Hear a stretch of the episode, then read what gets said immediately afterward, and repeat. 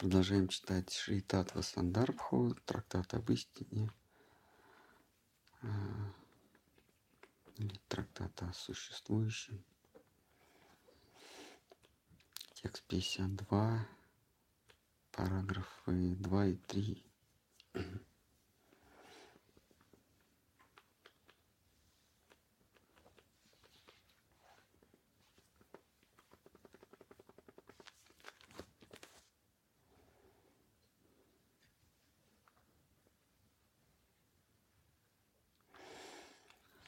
Так. Чуть-чуть про, прочтем предыдущего, из предыдущего стиха, из предыдущего параграфа, чтобы не утратить нити повествования.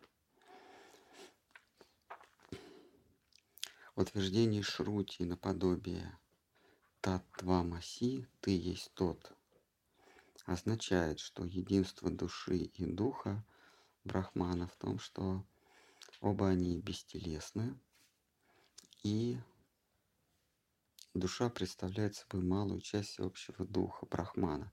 С понимания этого факта начинается познание истины.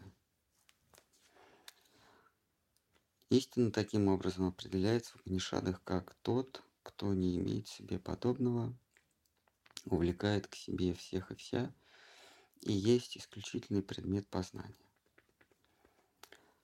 А, значит, ну вот в Панишадах говорится, что истина всегда увлекает а, к себе, потому что всегда увлекает все к себе, потому что все исходит, все, из, собственно, из истины исходит или из начала, да, а, а, есть множество вот этих татов, они еще переводятся не, не, не как истина, а еще переводятся как начало или стихии. А все стихии порождены а, какой-то единой одной первой стихией. Они как бы раз, разбрасываются ею, а потом ею уже и, и собираются. Но мы мы видим, что а, бытие состоит из двух, а, двух принципиально несоприкасаемых между собой а, этих татв, этих истин. А, это материя и это сознание. А, в материи нет ни одного свойства, которое присуще было бы сознанию. С другой стороны, в сознании нет ни одного свойства, которое было бы присуще материи. Ну, например, у любой материальной вещи есть, а, есть а, возраст, есть начало и окончание. А, у любой материальной вещи есть масса, то есть свойство воздействовать или свойство воздействовать или сопротивляться воздействию. Это то, что в физике называется масса.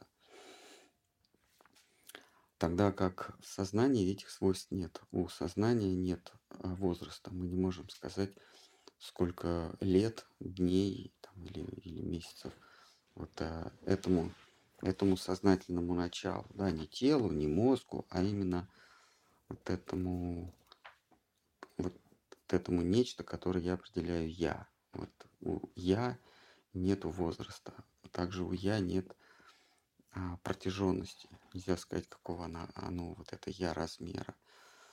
А, я не, а, не имеет массы. Нельзя взвесить, нельзя определить меру воздействия или инерции а, меня как сознания. При этом истина определяется как то, что привлекает или притягивает к себе и материю, и сознание. Потому что если бы сознание не, а, не, а, не притягивалось бы значит, чем-то, а само притягивало к себе, значит, оно было бы высшей истиной. Вот здесь говорится в Упанишадах, в данном случае говорится, что есть нечто, что притягивает к себе сознание. То есть две стихии, да, или две субстанции, которые между собой не соприкасаются, при этом чем-то привлекаются или, или к чему-то устрем, устремляются. Но по поводу материи, а, является ли материя как, как нечто, данное нам в ощущениях, самостоятельной, а, самостоятельной стихией или, если говорить субстанцией, субстанция означает то, что существует самостоятельно. А, это большой вопрос. Материя, она субстанция, то есть она сама, сама существует, или она порождена, порождена а, другой субстанцией, сознанием. Вот мы до этого читали, можно немножко вернуться к этому. Материя не, не является самостоятельной, а материя порождена сознанием. Почему? Потому что а, между, а, потому что, как, как я до этого сказал, материя и сознание не имеют пересекающихся свойств. Соответственно, а, они не могут взаимодействовать, но мы совершенно очевидно, а, а, для нас совершенно очевидно, что материя и сознание а, как-то взаимодействуют. То есть я воздействую или я управляю нек, некой частью материи, которая воздействует на другие части материи. Я беру, я беру предмет, я его переношу с места на место. Я как сознательный субъект влияю, воздействую на, э, на материю, на свое тело, и это тело переносит какую-то другую часть материи в, другую, в другое место. А каким образом возможно их взаимодействие? Какие есть возможные варианты? В Ведах говорится, вариант только один – если, если материи не существует, а существует, а существует, это называется мысль или ум, и то, что я, а, то, что я ощущаю, я просто называю материей, а ощущаю я лишь свои, свои образы, которые сам генерирую. А,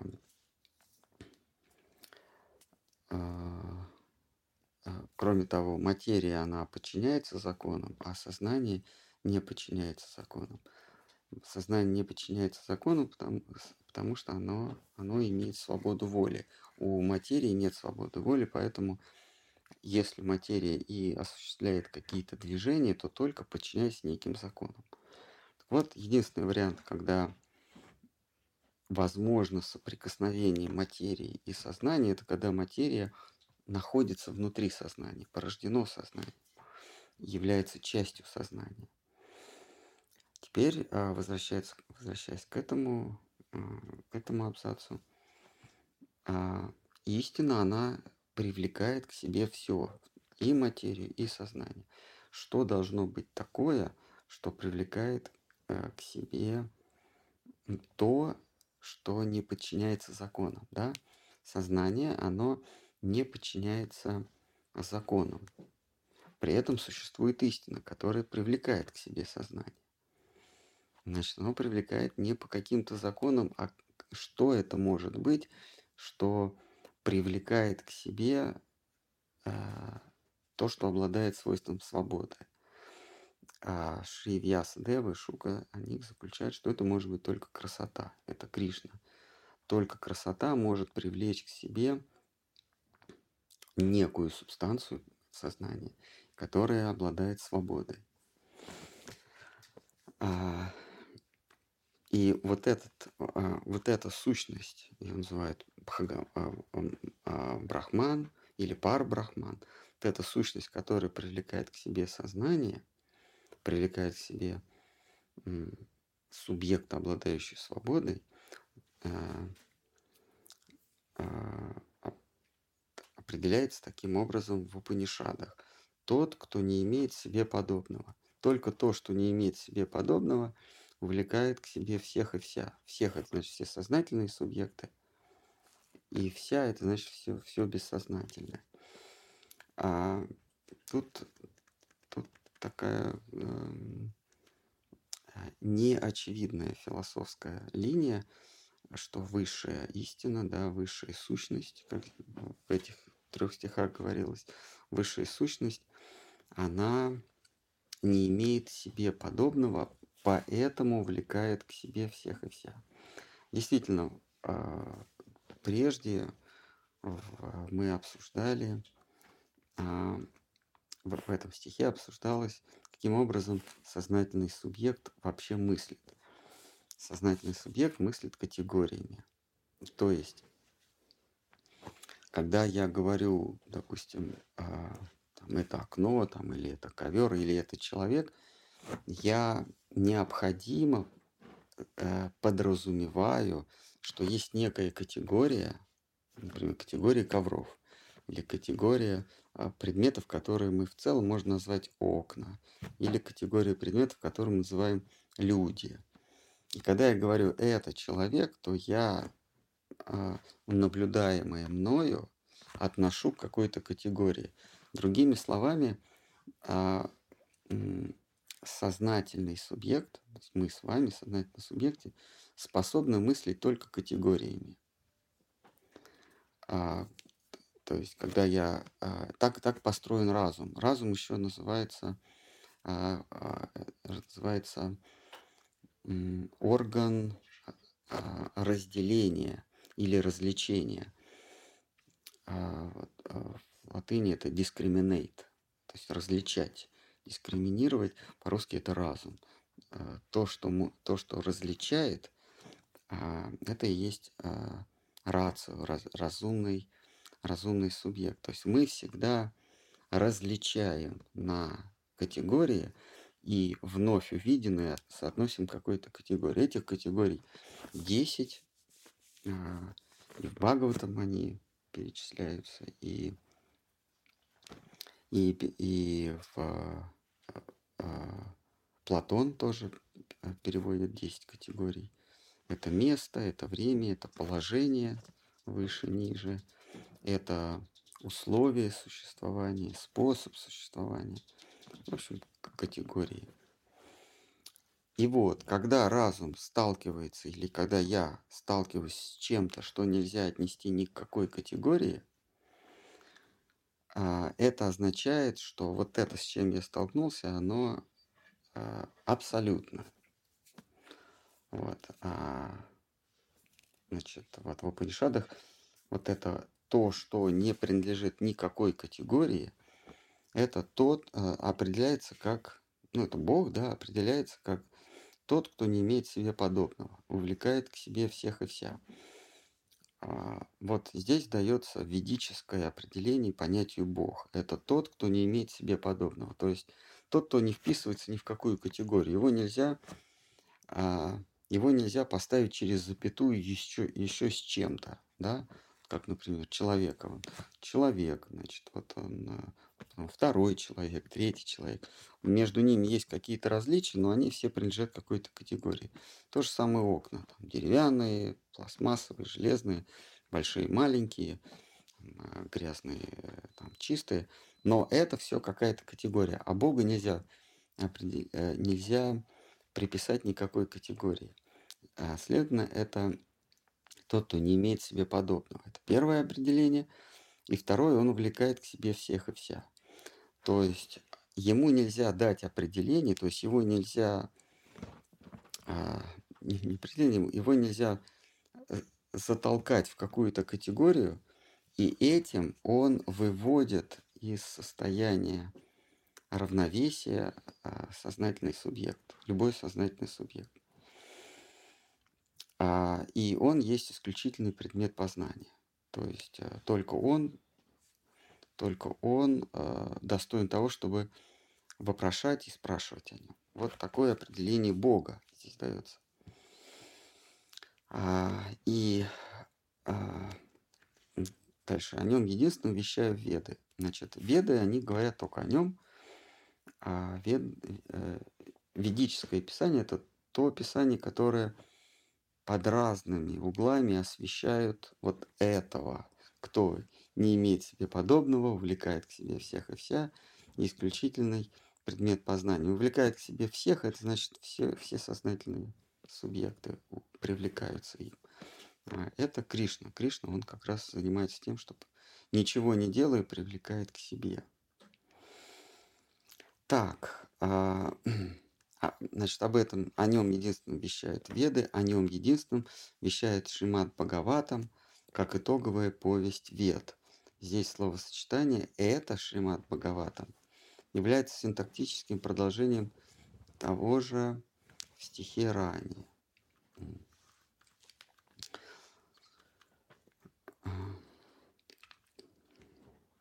Так, ну переходим к второму, второй части 52 стиха. Обозначенную идею можно при, при, проиллюстрировать следующим примером. Предположим, человек с рождения находится в темной комнате и ни разу не видел солнца. Когда он пожелал узнать, что такое солнце, некто указывает ему на солнечный луч, проникающий через оконные ставни, и говорит, вот оно солнце. Только это не само оно, а его луч, малая часть. Само же солнце заключает в себе свет всех лучей, оно сделано из того же вещества, что и луч, только бесконечно больше его. Сейчас мы к этому вернемся. А, в Падма Сандарбхе, это следующий трактат, а, не Падма, а Параматма Сандарбхе, о Верховной Душе, трактат о Верховной Душе, мы будем подробно говорить о душе Дживе, как о малой части Бога Брахмане, проявленной одной из его сил. Итак, а, этот эта часть, эта часть 52 стиха э, адресует нас к э, ведическому, ведическому известному ведическому утверждению татвам сейчас татвам оси ты есть тот. Это известная формула, ее используют а, все значимые философы, от нее отталкиваются все значимые философы ведические. А, Татвамаси, ты есть то. А, например, Шанкарачари говорит, из этого следует, что ты есть Бог. Когда веды гласят Татвамаси, ты есть тот, а, то есть тебя соединяют с, тем, с высшим. С высшим. А Шанкара говорит, из этого следует, что ты есть то высшее, но забыл о том, что ты, но высшее забыл о том, что оно высшее. Или Бог забыл о том, что он Бог и превратился в тебя. А, а, Джива Госвами э, здесь парирует этому, э, этому заключению. Он говорит, что он говорит, что это выражение, оно сродни тому, что луч, а, когда, когда кто-то говорит, а, показывая на луч, говорит, это есть солнце когда лучик пробивается через оконную ставню, а, нам, никогда не видящим, допустим, никогда не видящим солнце, следующий человек говорит, вот это и есть солнце. А, понятно, что сам луч не есть, не есть солнце, но для нас в нашем положении а, это более понятно. Нам говорят, вот это есть солнце, но солнце состоит из бесконечного количества вот таких вот лучиков. А, то есть, когда нам веды говорят, что ты есть Бог, ты, ты есть, ты есть а, то, тот, они имеют в виду, что ты есть маленький лучик Бога. И вот а, загляни в себя, осознай, что ты есть а, сознание, да, что ты есть, что ты есть а, разум. А теперь умножь это на бесконечное, на, на бесконечное количество. И это будет Бог. То есть Бог – это разум в бесконечной степени, больше, чем ты. Когда ты поймешь, что ты обладаешь сознанием, ты обладаешь а, свободой мыслей, ты м, никак не связан с этим миром, а мир существует в твоем сознании. Все, что ты воспринимаешь вовне, это, это лишь твои переживания. То есть мир а, это твои ощущения. Внешнего мира не существует, а мир подвержен твоему воздействию. Когда ты это поймешь, а теперь умножь это на бесконечность. Вот у тебя будет небольшое представление о том, что такое Бог. Вот эта фраза, когда мы и Ваде говорят, ты есть Бог, та, потому что так гласят веды, татва маси, а мы должны вспомнить слова Джива Госвами. Он говорит, что ты есть Бог в том смысле, что а, качественно ты как Бог. То есть ты его маленький лучик. В этом смысле ты Бог. Но Бог это не ты. А мы до этого читали, а, Джива Госвами говорит, да, ты, ты, ты есть Бог, но Бог это не ты. То есть не только ты. Ты маленькая его часть.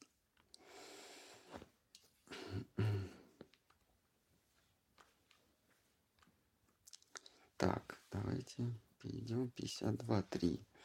Когда в, Упанишадах заявляется, что Верховный Брахман разделен на части, имеется в виду одно из свойств Всевышнего – заключать в себе множество. Частицы сознания и прочие силы. Следовательно, там, где Шрути –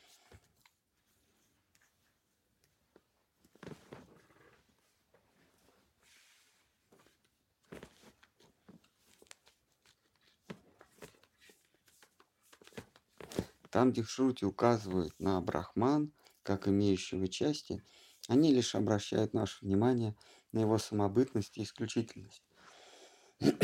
Итак, а, в Упанишадах заявляется, что Брахман разделен на части. А, но это не то же самое, что как мы берем предмет и делим его на части – когда в Упанишадах заявляется, что Верховный Брахман, то есть Бог или разум, высший разум разделен на части, это лишь означает, что у него есть такое свойство, как вмещать в себе множество.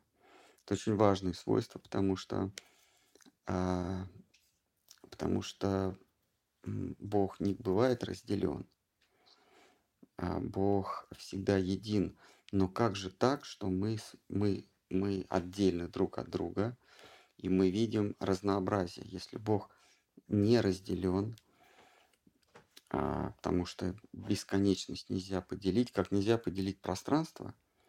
А если мы делим пространство, то это условное деление, это лишь это как а, а, заявить, что я пространство заключил в горшок, в глиняный горшок. Теперь я разделил пространство. Нет, пространство, оно осталось неразделенное, а разделение произошло только у тебя в голове.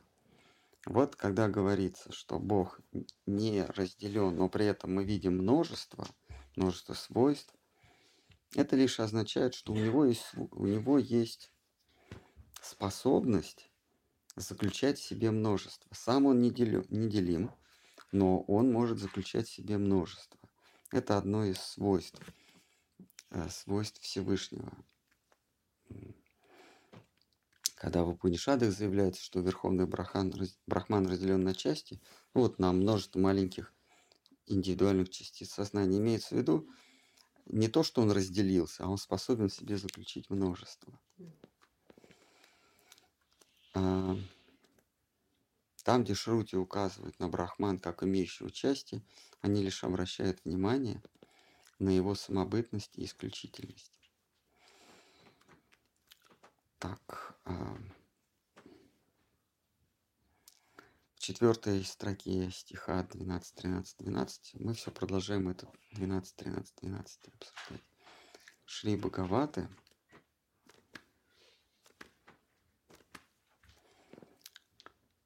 а,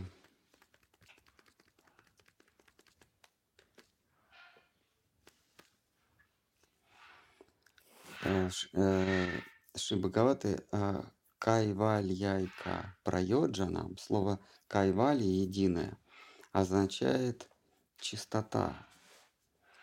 Позднее в трактате о влечении Прити Сандарбхи я покажу, что под чистотой следует понимать чистую преданность.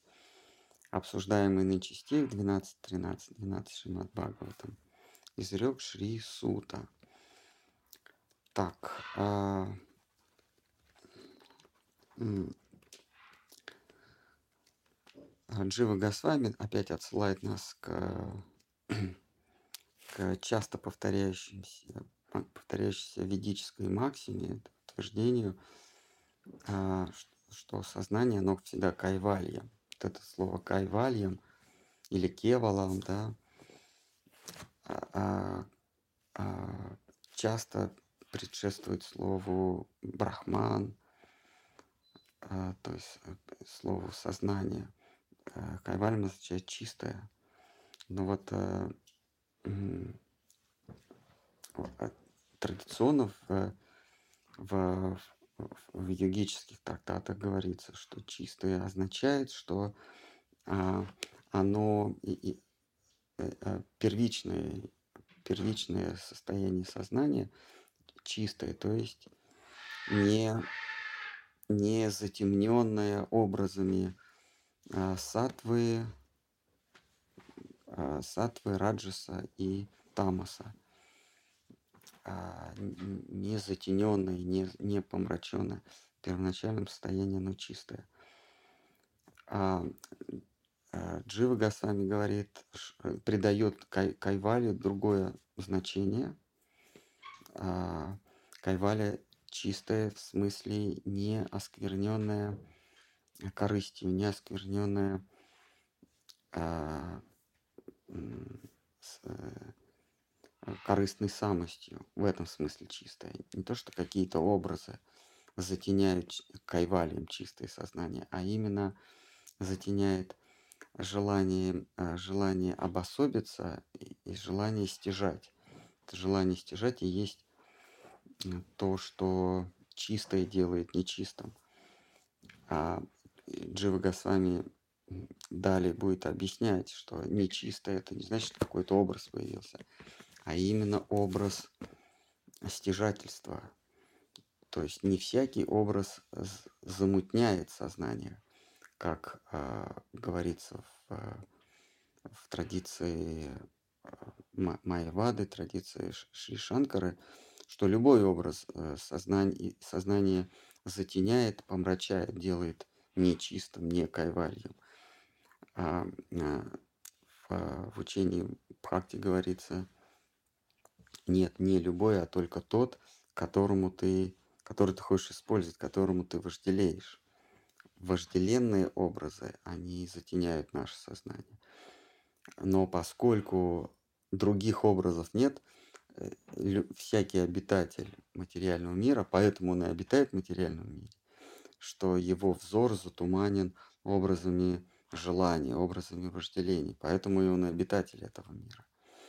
Поэтому и в этом мире любой образ а, омрачает наше сознание, тогда как в высшем мире, в запредельном мире, в мире, мире а, чистоты, красоты, преданности, веры, там тоже присутствуют образы, но они не затеняют сознание, а они сознанию придают, а, придают а, красоту, а, но не а, омрачают.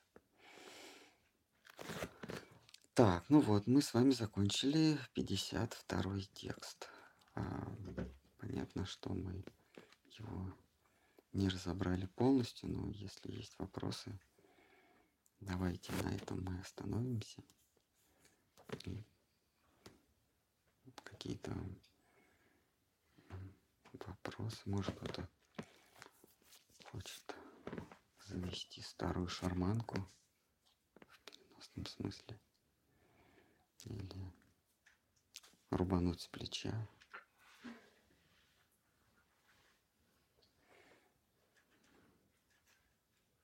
Хорошо, если Кришна все привлекающий, почему многие души не следуют за ним?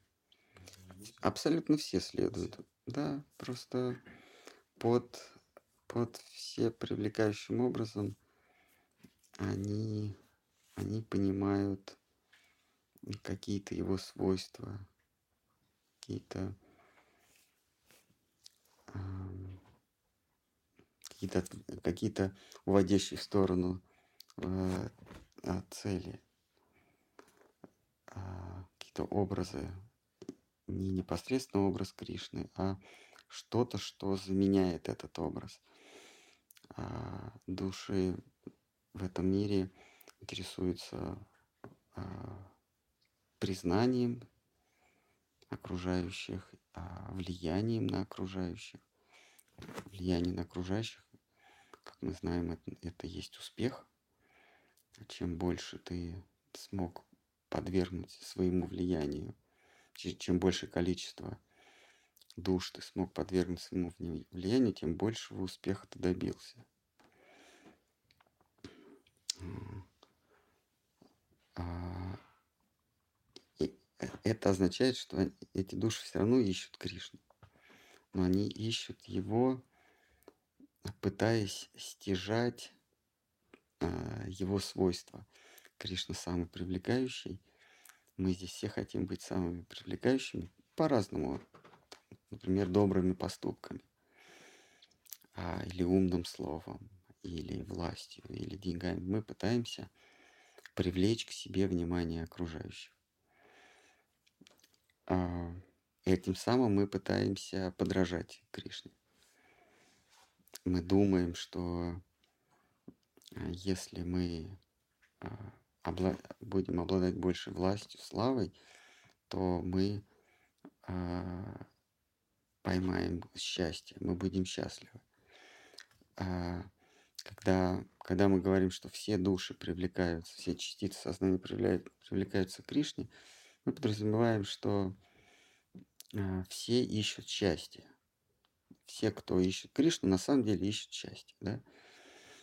Просто Вайшнав, он говорит, Кришна есть высшее счастье, и это есть предмет философии, предмет познания, что именно счастье – это не какое-то состояние безличное, это не мое состояние, а я могу быть состоянием счастья. А, то есть тот, кто ищет богатство, влияние, признание, он на самом деле ищет счастье. А счастье есть Кришна. В этом смысле все ищут Кришну, потому что все ищут счастье. Все ищут от, лучше, от худшего к лучшему. Вот, этот, вот это вот стремление передвинуться, переместиться от худшего к лучшему и есть поиск счастья. В этом смысле все ищут счастье. Все не хотят быть как ху- хуже, а хотят, чтобы было как лучше. Это значит, что все ищут счастье.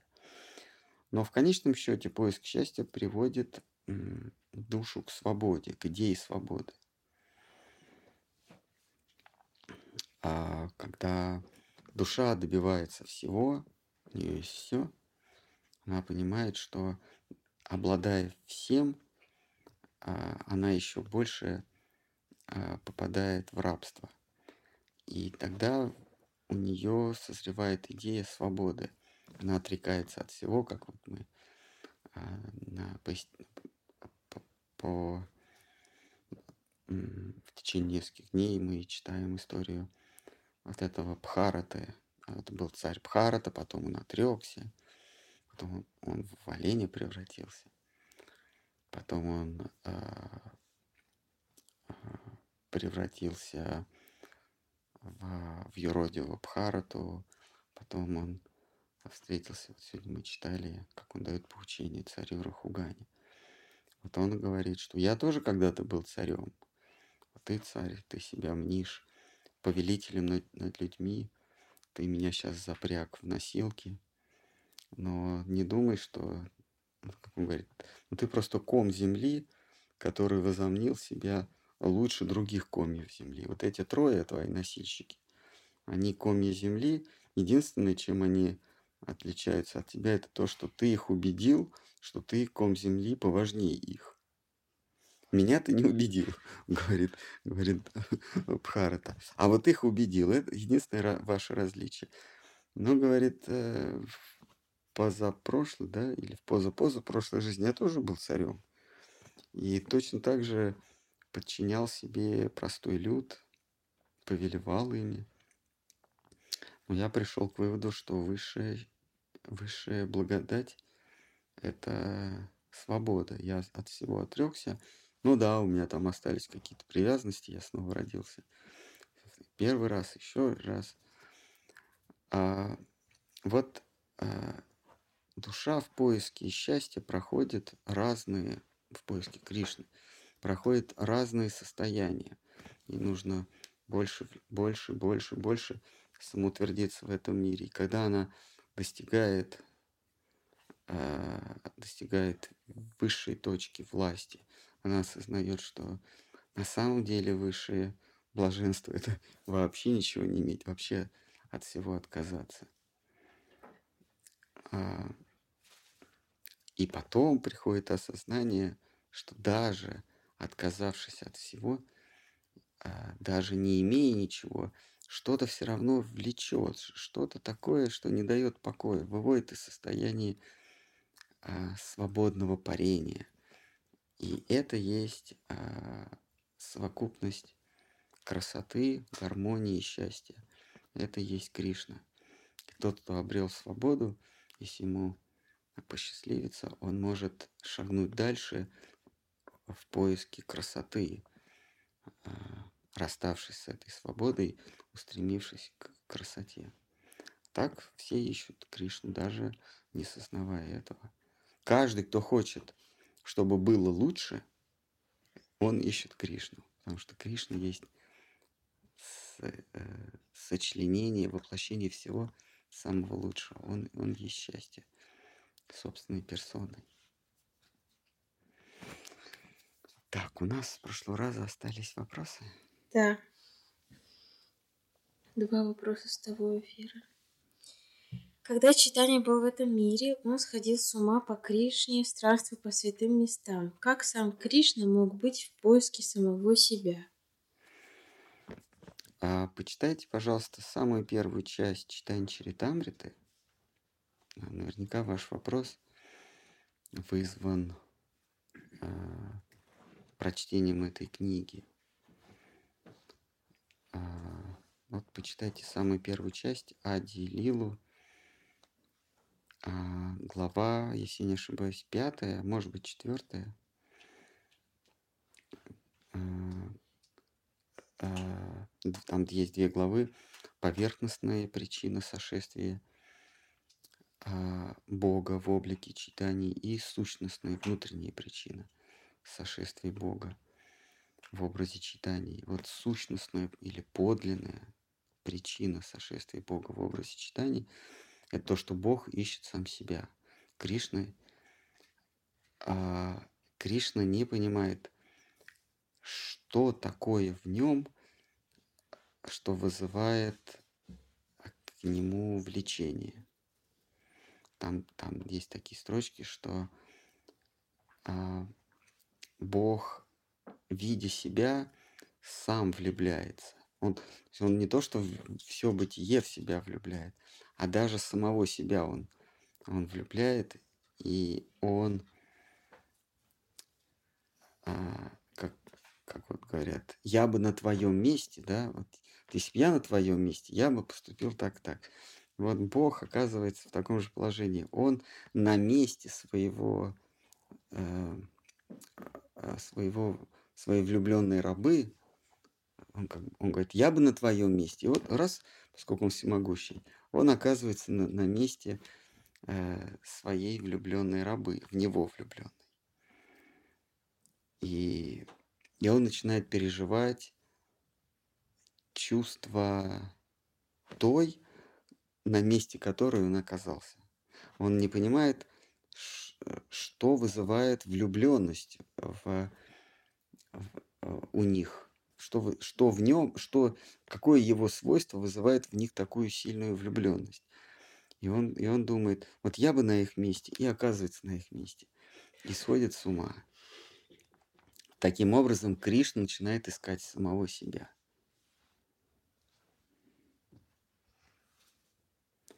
Вот.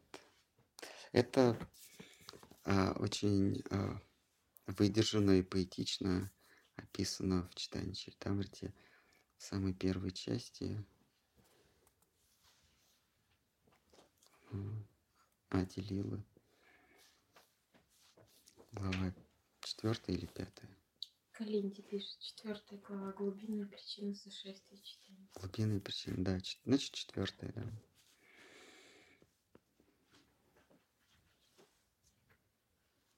А внешняя причина, он, Бог э, регулярно не сходит, как он в Бхагавадгите говорит, что он не сходит регулярно в сотворенный мир, когда нарушается равновесие между силами, а, силами созидания и силами разрушения. Когда происходит какой-то перекос, этически это называется, а, когда, когда зло а, превалирует над добром.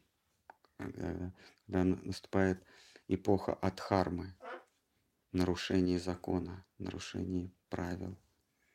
Он приходит и восстанавливает равновесие.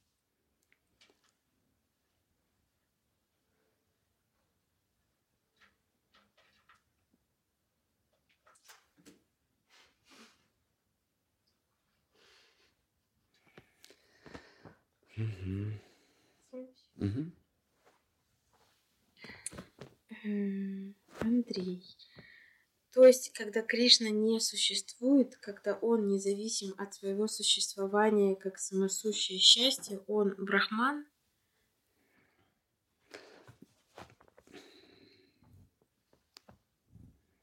Как, э, он, э, он Бхагаван, э, он э, Вишну. Самосущий – это Вишну, э, Вседержитель. Тот, кто удерживает все существование. Вседержитель означает Вишну. Вседержитель – тот, кто удерживает в себе все существование, все, все бытие. Бытие держится на нем. А, а вот Кришне не обязательно существовать для того, чтобы быть счастливым. Для того, чтобы испытывать счастье, ему даже не обязательно существовать. Он не зависит от этого.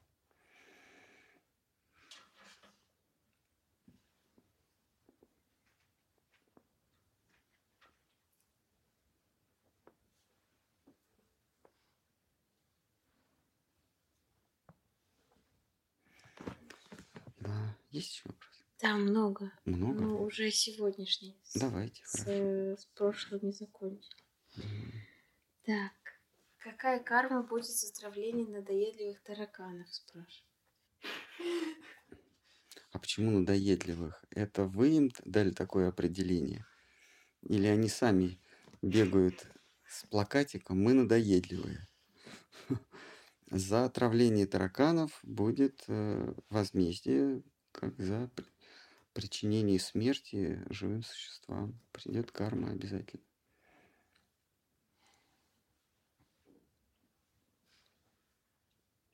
В любом поступке есть присутствие доброго и злого начала.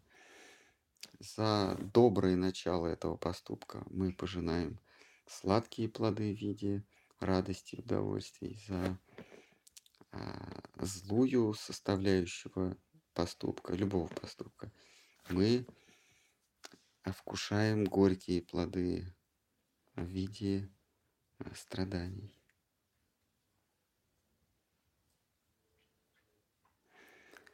Но а,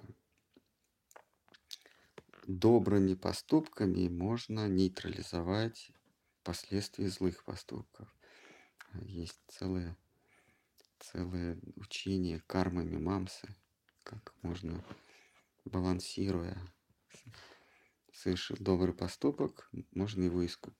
Совершил э, злой поступок, или вообще любой поступок, его злую составляющую можно а, сбалансировать, нейтрализовать добрым поступком. Но в этом добром поступке все равно будет немножечко злого. Тоже придется потом это нейтрализовывать. Да, придется страдать. Единственный способ не страдать или не нести ответ за свои злодеяния, э, а Кришна говорит о мечом знания разрубить узел невежества. У нас есть ахам, то есть я, а есть ахам кара. Кара означает рука или действовать на санскрите. Деятельное я или самомнение.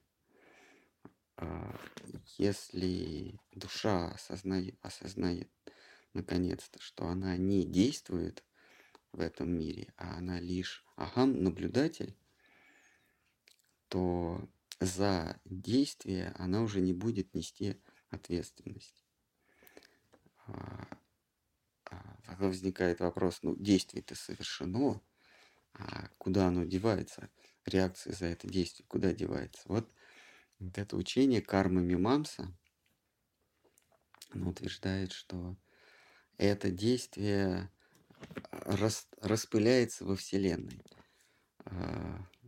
Шила Бхактинот Хакур в комментарии к Бхагавадгите где-то в третьей главе говорит, что есть учение кармы Мимамсы, которое гласит, что как только ты познал мир, свое место в этом мире, что ты лишь наблюдатель, а не исполнитель, то твоя карма, она, ну, как бы распределяется по всем во Вселенной. Ну, чуть-чуть всем достается. Все, все. То есть ты, ты как бы освободился, а что делать с этим грузом? А он распределяется по всем. И они и не заметят. В, в, в общей суматохе, в общих страданиях, они там вот эту вот песчиночку не заметят. А, вот. А, вайшнавы не разделяют такое мнение. А каждый несет ответственность за свой поступок. А, а как же быть с последствиями этого поступка? А никакого поступка и не было. Как только ты осознал, что ты наблюдатель, но не деятель, не делатель, то ты ничего и не делал никогда. Потому что само по себе время, оно лишь в твоем сознании. Время и пространство в твоем сознании. Любой поступок – это перемещение а, напряжения, да, или перемещение энергии из одной точки пространства в другое и из одной, э, из одной временной точки в другую. Такое вот это, это называется событие. А, есть предметы, а есть события. Предмет – это единовременный образ чего-то, а событие – это, это м, разворачивание во времени. Ну, как вот мы смотрим на, на, на фару автомобиля, это предмет. Если мы начнем снимать а, с, с увеличенным, а, а, как это называется, с большой выдержкой, то мы увидим такой лучик. Вот этот лучик есть событие, а единовременная фара это, это предмет. Так вот, все события или поступки, это, ну, все события это перемещение во времени и в пространстве. События не могут быть в одной точке и в одном, и в одно мгновение. Это всегда что-то такое растянутое. Вот все события, они только в нашем сознании. Как только ты осознал, что ты ничего не совершаешь, то этого события и не было. Поэтому оно никуда не, ни, никому не переносится, не отдается. Так, есть еще вопрос?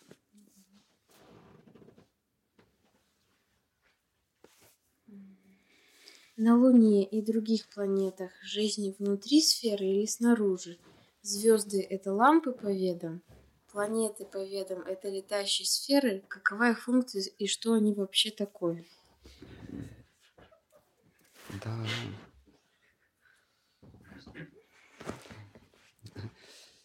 Да, вот вопрос другой планеты. Ну да, вопрос, вопрос планеты Марс. Значит, э, э, звезды, ну, с, точки зрения ведической космологии, звезды это это боги или духи, высшие духи, наднебесные духи, которые мы воспринимаем как э, лучики света, как, как маленькие источники света. Точно так же, как я приводил сегодня пример с автомобилем, издали автомобиль нам кажется как две лампочки. Мы не видим его всего контура. Даже если это какой-то огромный э, самосвал, мы все равно будем видеть две маленьких, э, два маленьких э, источника света, два маленьких фонарика. А вблизи, при, при свете дня, мы будем, мы уже увидим, что это такой большой самосвал или ма- маленькая легковушка или, или там еще какой-то трактор – но в ночи мы видим просто как два маленьких источника света, как две звездочки. Вот точно так же мы отдельные существа, которые, которые парят над, над земной поверхностью, над сферой. Мы воспринимаем как лучики света или как фонарики. Но поменяв свое сознание, поменяв свой взор, мы можем видеть их как небесных обитателей, ангелов, архангелов, э, богов. Там много есть категорий. Есть, э, есть э, мудрецы, пророки, ситхи, ворожей. Вот. А, а, то же самое относится к планетам. Планеты это те же самые э, сферы, не сферы, это обитатели высших сфер. А, обитатели высших сфер. Есть также кометы, их в ведах называют а, блуждающие светила. как вот в быту мы говорим, это светило науки, или это, это звезда, имеется в виду звезда эстрады, или это звезда стадиона, футбольного стадиона. Но что это за звезда? А это человек, который бегает там, или поет. Но мы говорим звезда, светило, научное светило. Это какой-то дяденька э, худосочный, который сидит, меня что-то пишет. Но мы говорим светило. Но точно так же там в небесах это светило, но это, например, праведники э, Джана Лока или отшельники, мудрецы-отшельники, это Тапа Лока, это сфера Тапа Локи, есть Брахма Лока, те, кто обладают разумом чистым, как у Творца, это Брахма Лока. А, и мы их, мы их можем видеть, ну, как свет, как, как светило. Но у материалистов свое представление, э, интересное представление о мире. Они считают, что э, есть огромный горящий шар, вокруг которого крутятся, крутятся камни, большие камни, круглые камни. Э, вот один из камней с водой. Он, он летит со скоростью что-то там 90 тысяч километров в секунду. Еще вращается. Мы такие спокойные здесь. Вот. Они считают, что вокруг этого огненного шара они даже назвали это закон всемирного тяготения. А, вращаются камни. Вот. А, они даже обнаружили, что одна из планет... А, да, эти камни они называют планетами. А одна планета, а вот я сейчас не помню, то ли Нептун, то ли Уран, а, это вообще никакой не камень, а это газообразное, это что такое, такое газообразное тело, но при этом оно все равно вращается на, диком-диком расстоянии от Солнца, оно все равно вращается. Ну, такой сгусток газа каким-то образом прибли, э, э, притягивается к этому огненному шару. Тоже такое бывает. М? Раху. Раху, да. То есть эти фотографии, получается, просто придумали люди? Фотографий нет, ну вы же можете. Нет, нет, ну как выглядите? Можно ночью выйти в ясную, в ясную ночь, увидеть Венеру, увидеть Марс. Мне минус 4 вообще плохо. Ну, вам это не относится, но есть. Есть, есть приборы специальные, можно видеть. А, Это мне просто реально видно какую-то там. да, Да? да, прям, прям э, и в телескоп, и, и, и невооруженным глазом можно видеть. Там, например, красную такую точку светящуюся. Это Марс, он прям, прям ре- реально красный. Но это то же самое, что а, э, посмотреть на дорогу и видеть красную фару и, и сказать, что м, ночью, а, ночью ездят фонарики. Вернее, летают фонарики. Да, мы чувственным опытом никогда не догадаемся, что на самом деле там есть двигатель внутреннего сгорания, четыре колеса, там обязательно сидит водитель. Ну, может быть, сейчас уже беспилотник. Но это какое-то, какая-то, какой-то образ, а светящаяся часть у него только вот две фары. Все остальное, там железки какие-то, стекла, там механизмы. То есть э, мы чувственным опытом не можем определить. Ну и потом, э, если уж они заявляют, они должны тогда это доказать. Да, они они говорят, значит, вот есть Венера или есть Марс. Мы туда полетим, и мы вам докажем, что это действительно камень, красный камень, красная планета. Мы вам действительно это покажем. Или на Венеру слетаем, или даже на Луну слетаем. Ну вот никак они не могут туда долететь, то у них что-то там ломается. А если не ломается, то выясняется, что это, э, что это комбинированная фотосъемка. Фот- Это все фотошоп. Вот, например, они летали на, на Венеру. Все отлично сфотографировали, прислали, прислали картинки, на Марс летали. Потом выяснилось, что все это снято а, в районе острова а, Ньюфаундленд, канадского острова. Вот долетели оттуда до туда и, сня... и, и показали нам Венеру. Вот, но у них вот такое свое представление о мире.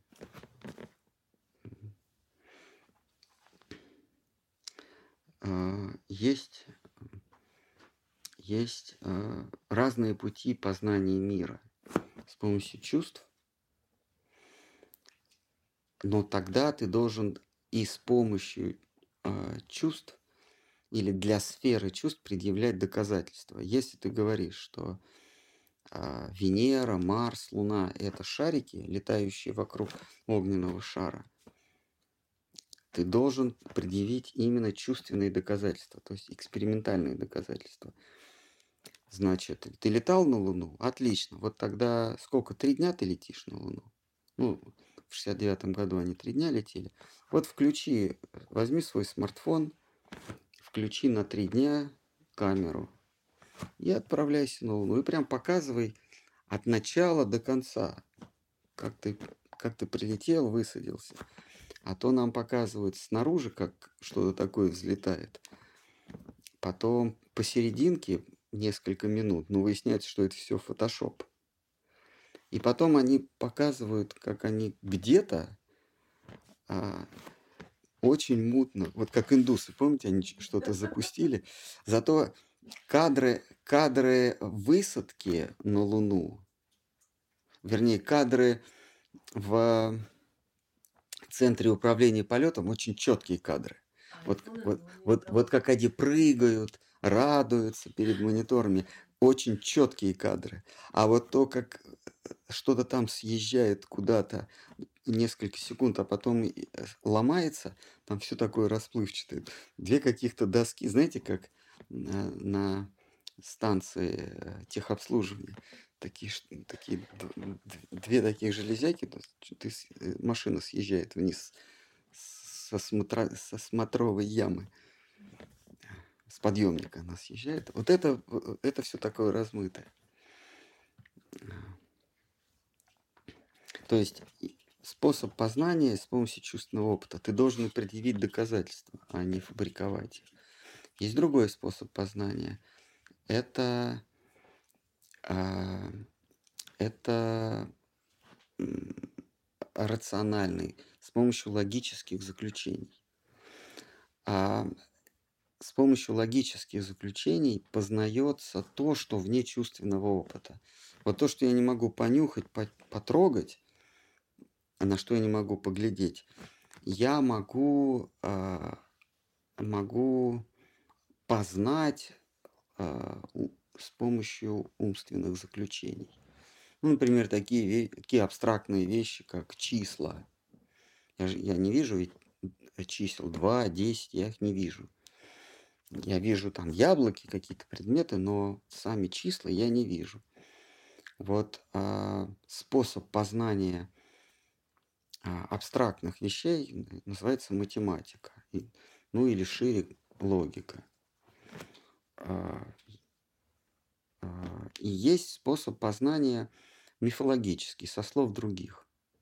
В данном случае, когда мы говорим, что а, а, Земля плоская, а, над ней парят ангелы, небесные светила, это мифологический способ познания. Проверить мы это не можем. Мы не можем этого ангела увидеть и сфотографировать.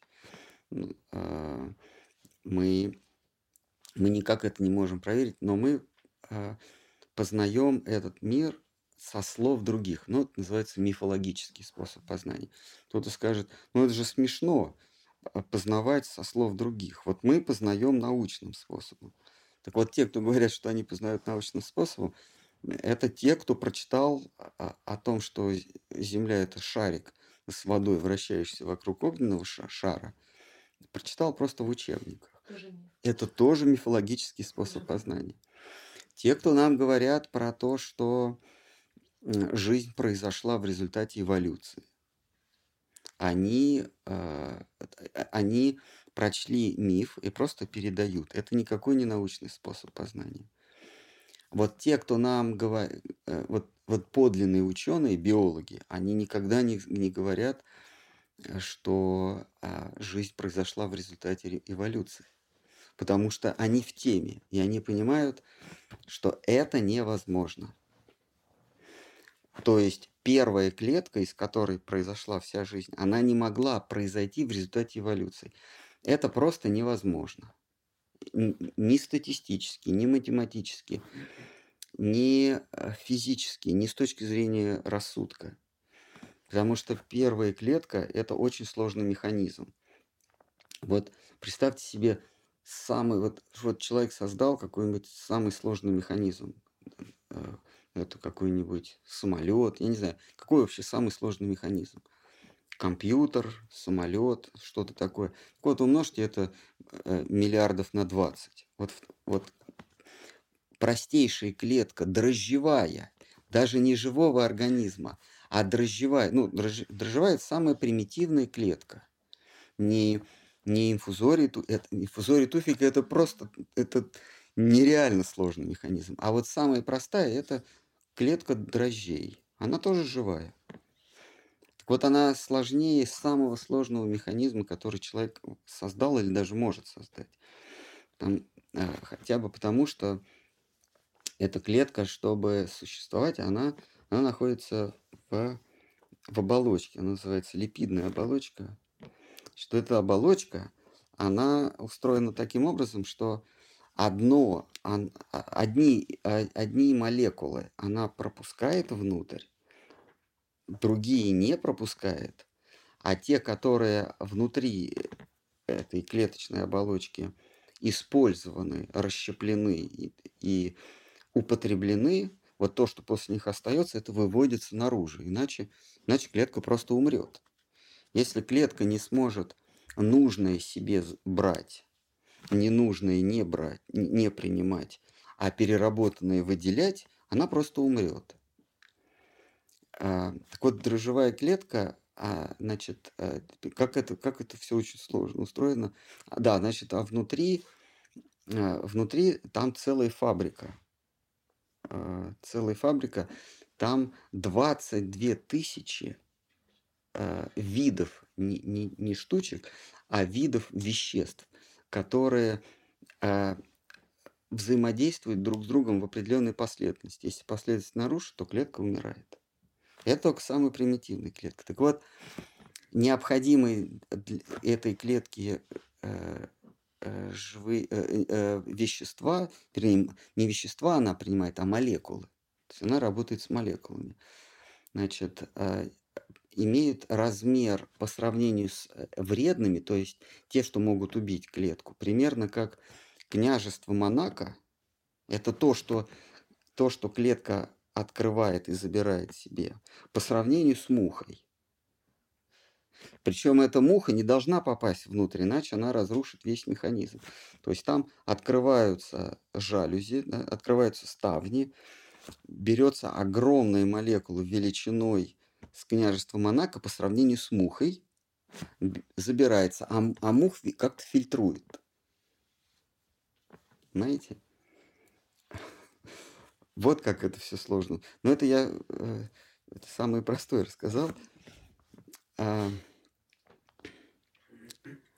а, то есть там ворота открываются и закрываются. Причем все работает слаженно. Там это все перерабатывается и выбрасывается, но через другие ворота, а выбрасывается с помощью механизмов.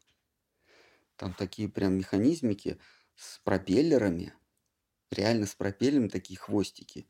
Они захватывают ненужное, подводят к тем воротам, которые, э, которые не должны открываться, когда что-то попадает, значит, все это раскрывается, они туда это проталкивают наружу, возвращаются. Все это, вот, представь, представьте себе какие-нибудь звездные войны, когда летит огромный вот этот корабль, и там какие-то ворота открываются, какие-то порты, что-то смотрят, оттуда залет, туда залетают, что-то вылетает, что-то происходит. Вот это клетка дрожжей. Если говорить про клетку растений, это еще сложнее там в миллион раз.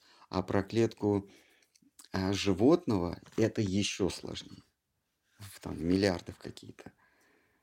И самое интересное, ну, а, что для того, чтобы они э, взаимод... стали взаимодействовать, чтобы этот механизм стал взаимодействовать, должно, должны прийти во взаимодействие четыре типа э, химических соединений. А, это липиды, это нуклеиды, это ДНК и, и что-то еще четвертое.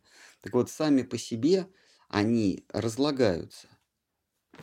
То есть они, они сначала должны были появиться, вот эти четыре типа, они должны были появиться, а потом соединиться, причем в определенной последовательности.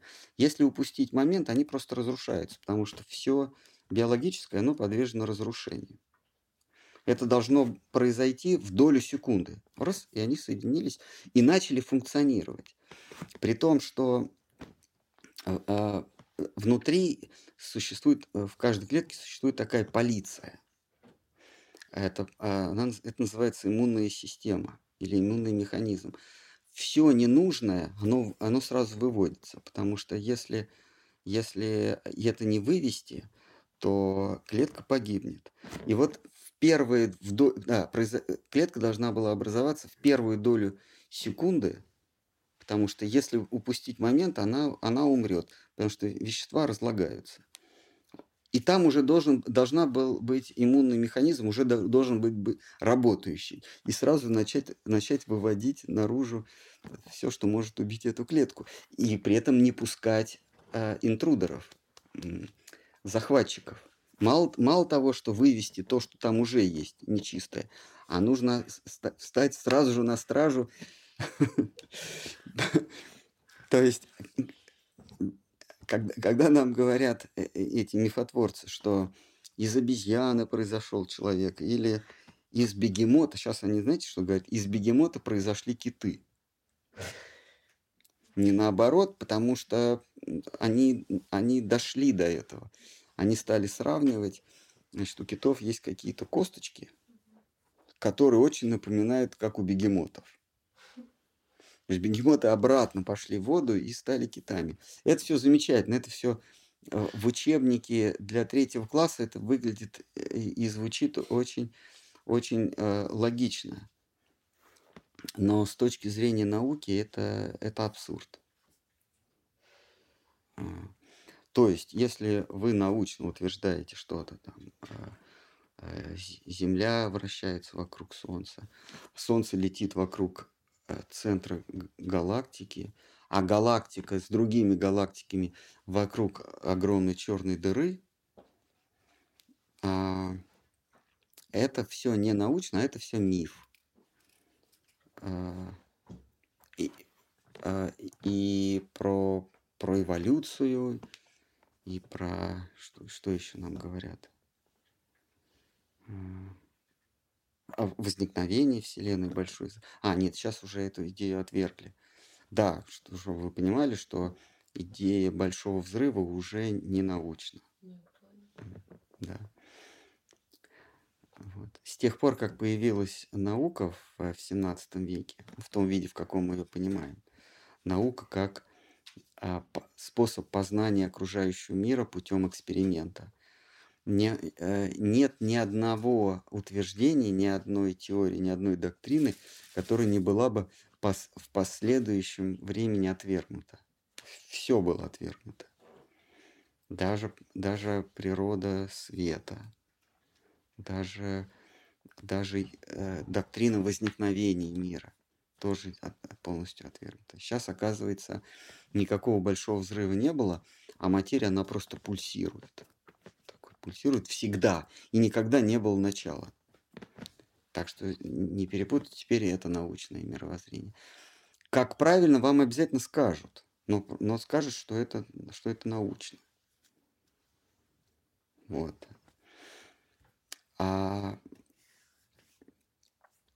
что касается плоской Земли, вокруг которой, над которой летают светила, а, это тоже мифо, э, мифологический способ познания, то есть со слов других, но он ничем не хуже, ничем не лучше тех, кто говорит, что мы летаем, что Земля летит вокруг Солнца, Солнце летит со скоростью 90 миллионов километров в час, 90 миллионов километров в час, а планеты вокруг Солнца, ну, еще получается еще быстрее и поспевают. Понимаете, вот, вот, вот с такой скоростью летит Солнце вокруг центра галактики, а планеты даже, они, они сохраняют четкую плоскость, они даже не уходят назад.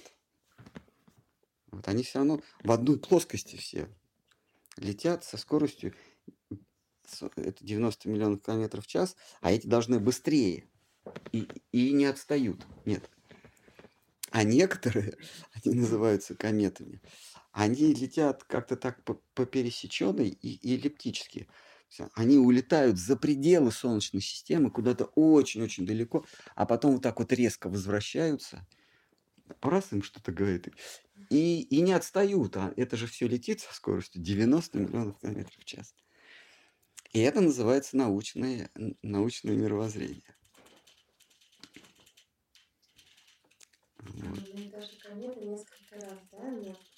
Да, вот есть э, комета Галлея, такая известная. Сколько она, э, э, сколько у нее лет цикл, чтобы вернуться? Что-то там 400 лет ну сколько-то... Ну, ну сколько-то много лет. Она улетает за пределы Солнечной системы. А потом раз и возвращается. Они объясняют, как это все держится? Гравитацией? Конечно. А, До- Каждые 75-76 лет. Виноват. 75 лет. Она, она, она очень быстро летит и за пределами солнечной, солнечной гравитации летит. А потом, почему она не по кругу, потому что она пролетела и улетела, потом вернулась. То есть по эллипсу летит. И не улетает никуда, потому что долг, нужно вернуться.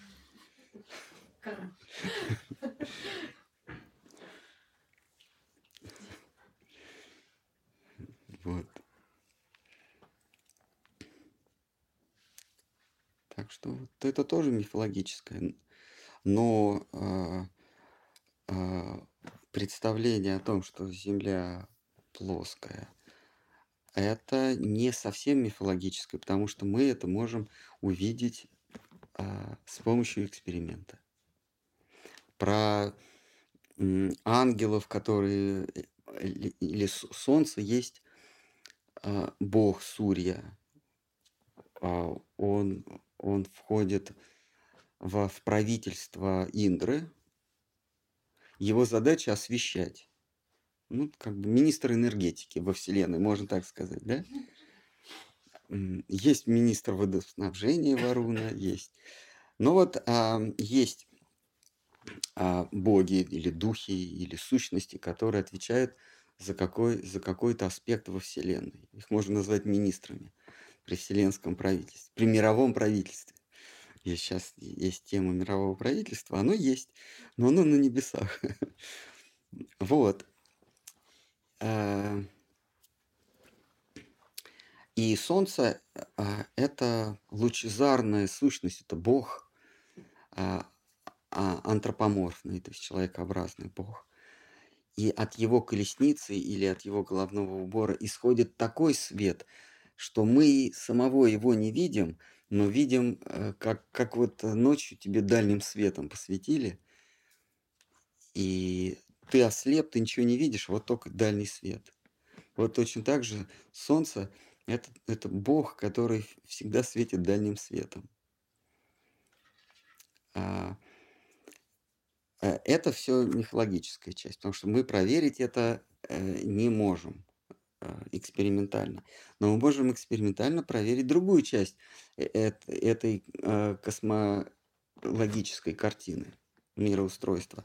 Это то, что Земля это плоская. Она, она действительно плоская. Мы выходим к, к морскому берегу, и мы видим Землю плоскую.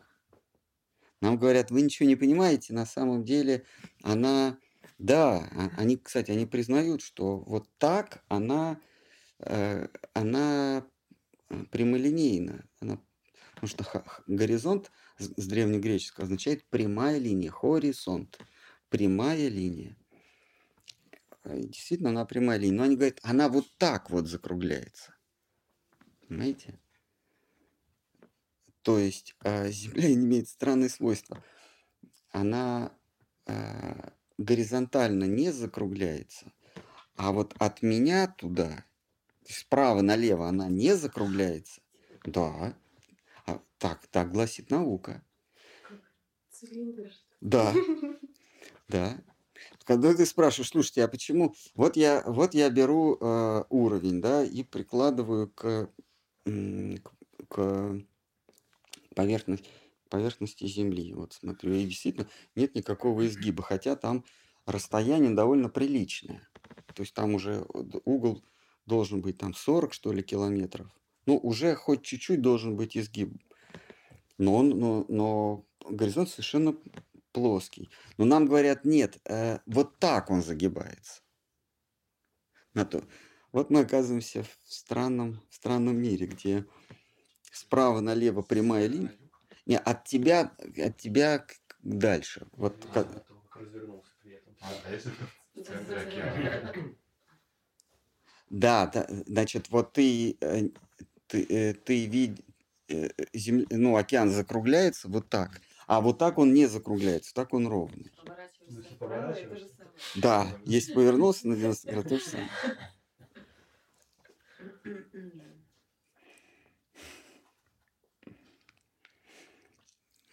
И верят. Да, им верить. Но когда ты задаешь вопрос, тебе говорят, ты дурак. Да. А, говорят, ты что, Юрий Лоза? Это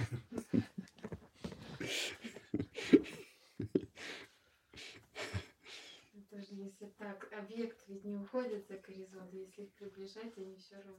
Да, это, это следующее. Ну, ну тогда, если, если а, а, горизонт уходит от меня туда дальше, если он, он закругляется, тогда и объекты при отдалении должны постепенно уменьшаться. А они не уменьшаются. Они, они, вернее, уменьшаются, потому что они дальше становятся, но они не, а, не, не усекаются. Они не делаются видимыми на три четверти, на половину, на одну четверть. Они просто меньше становятся. Тогда зачем маяки строили? М? Маяки зачем строили? Чтобы их видеть. Они же издалека их видят. Видят, да. Вот, например, а, маяк, известный маяк э, в Амстердаме, он виден на расстоянии 80 километров. В штиль, в ясную погоду ночью. Его видно, а высота у него э, что-то в районе 60 метров. Но он должен, по идее, быть давно за горизонтом, уйти полностью. Там там километр уже должен быть. Ну, очень много. Мы, ну, вот помните, мы разбирали вот эту гору, которую видно с Пиренеев, гору, которая а, в Альпах, а, но она видна с Пиренеев, 447 километров. Она должна была уйти на 17 километров за линию горизонта. Она вся видна. Ну, она там в книгу рекордов Гиннесса попала. Ее, ее еле видно, она такая тумане, но ее видно полностью от вершины до середины, потому что ее другие горы загра- заграждают. Вот. Как они это объясняют? Оптическая иллюзия? А как они объясняют? Да, наверное. Они, это- они это объясняют дифракцией, но это очень, очень э, э, э, рефракцией. Это очень э, спорно, потому что они говорят из-за того, что разные плотности у, атмосферы, у подножья горы и у вершины разные плотности, поэтому луч преломляется. Да, действительно, гора там, за горизонтом, но луч вот так вот идет. Но при этом они не могут эм, продемонстрировать это опытным путем. Но покажите, как вы видите за углом. Ну, создайте разные плотности атмосферные и вот так закруглите. Они этого показать не могут. Кроме того, а, на расстоянии, а, значит, гора это три с половиной километра, да? Ну, что три с чем-то, три пятьсот, да? Она видна э, э, полностью, ну, просто нижнюю часть другие горы заслоняют. Ну, вот она видна наполовину, вот, ну, пусть это будет полтора километра. Там на высоте полтора километра до трех с половиной километров а, нету э, разделения э, по плотности атмосферы. Она примерно одинаковая. Атмосфера там не разделяется, поэтому вот, этот вот, вот это преломление, оно не работает.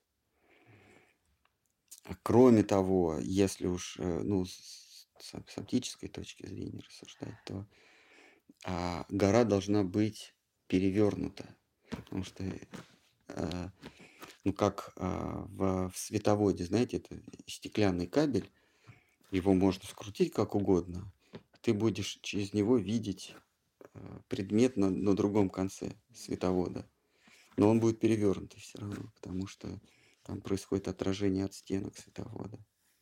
А здесь вот она по себе гора. Я к тому, что если кто-то говорит, утверждает, что его точка зрения научная, он должен научными способами это доказать. А уже уж точно не доходить до абсурда, когда они в своем запале научном отправили на все планеты Солнечной системы э, исследовательские зонды, в том числе на на самую отдаленную планету, на Нептун.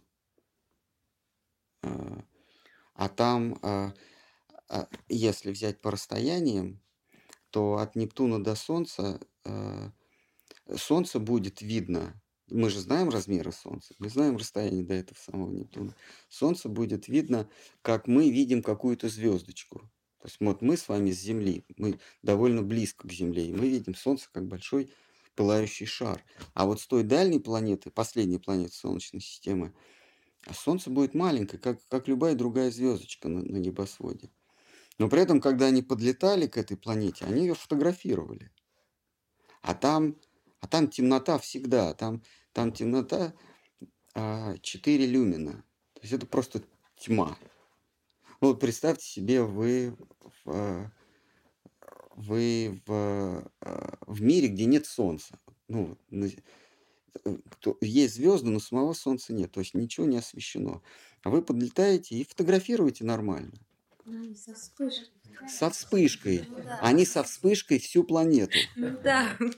Хорошо.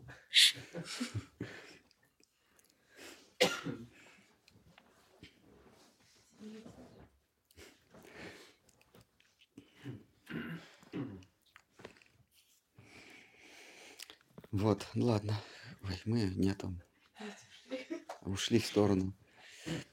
Ну, поскольку это мы читаем трактат об истине, а истина пред- предполагает познание, то вот мы разделяем три типа познания. Мифологический, а, логический и экспериментальный. И смешивать их не надо. Вопрос от Назара о существовании истины. Всегда ли Вишну присутствует на Вайкунхе? Могут ли его, могут ли там его искать обитатели и не найти? Может ли он оттуда уйти? А, Он всегда присутствует, но он может сделаться невидимым. Так же, как а, солнечный свет, он присутствует всегда, но мы не всегда его видим. А, Солнце, когда прячется за гору а, Сумеру, мы солнце не видим. Ну или, ладно, уходит за горизонт, мы его не видим, но оно всегда присутствует. Точно так же Всевышний, его, у него одно из имен Вайкунтха. А, Есть вот, область, э, Царство Божие называется Вайкунтха, и он сам тоже э, называется Вайкунтха. Он никогда не покидает, но а, он делается видим или невидим для разных категорий преданных. Когда Вайкунтху посещает, или Царство Божие посещает тот, э, кто имеет более интимные, более тесные отношения с Богом, он для того, чтобы ответить ему взаимностью, э- э- этому преданному, он делается невидимым для других. Вот мы читаем Брихат Бхагаватамрита, когда Гопа Кумар а, вдруг испытывает чувство а, нежности к Богу, что в Вайкунтхе а, абсурд, но вдруг у него появляются какие-то нежные черты в его чувствах, то в этот момент Бог делается невидим для других обитателей Вайкунтхи. Они даже говорят, он куда-то исчезает. Время от времени он куда-то исчезает. При этом сам Гоп тоже иногда бывает свидетелем, что Бог куда-то исчезает. А, Это значит, что проездом мимо проходил кто-то, кто имеет более интимную тягу к Богу, чем сам Гопа Кумар.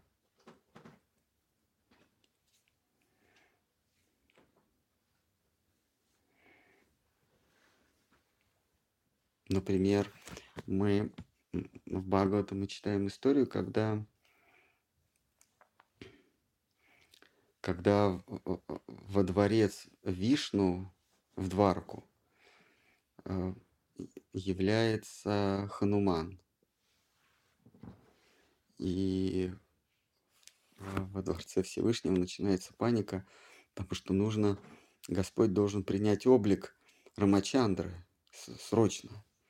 И, и он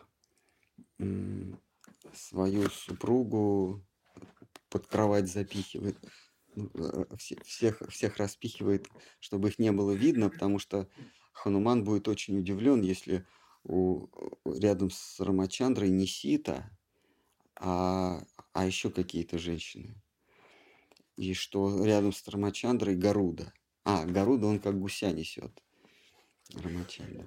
В общем, в общем, когда, когда Кришне, когда Кришне в Двараке докладывает, что явился Хануман с, с гусем, это Гаруда. Гаруда самое сильное существо в мироздании. Но Хануман его держит под мышкой. И Господь Кришна Рукмини своей, своей безотказной супруге, самой доброй своей супруге, говорит, брысь, спрячься, чтобы тебя видно не было. А, это он Сатьябхами. Сатьябхами он говорит, чтобы тебя видно не было. Она прячется где-то там под диваном, а Рукмини он наряжает в одежды ситы. Вот. И Хануман действительно имеет возможность убедиться, что Господь Рамачандра действительно присутствует, никуда он не исчезал. Он кланяется и удаляется к себе в лес, ждет новых заданий, новых приключений. И когда он удаляется, Господь снова облачается в властителя Двараки, снова 16108 жен, дети какие-то появляются, целое семейство. То есть Господь всегда присутствует, но, но не, не, не для всех категорий преданных Он видим одновременно. А вот царстве красоты, в царстве любви, не богопочтения, а именно любви, его вообще нет. Он постоянно где-то, когда не спросишь, он должен скоро быть. Он, он вот-вот ушел, но ну, к вечеру должен вернуться. Мы все его здесь ждем, хочешь его дождаться, посиди с нами. А, вот слышишь флейт, а вот слышишь топот, а вот пыль видишь э, копыт, поднятые копытами. Да, а это вот он там где-то но его пока не видно. А как только он появляется, они все в обморок падают. Уловить его там, поэтому он неуловимый, он, а, он вечно увлекающий за собой и вечно увлекающийся. И а, его поймать нельзя, поэтому вопрос, есть ли он там. Но все его ждут. Признаки есть. Это пыль с копыт, с копыт телят, это звук бубенцов, а, звук отдаленной флейты, а, крики, крики демонов какие-то, потому что он кого-то за хвосты раскручивает, забрасывает на пальмы. Все это слышно, все это видно, но самого его нет.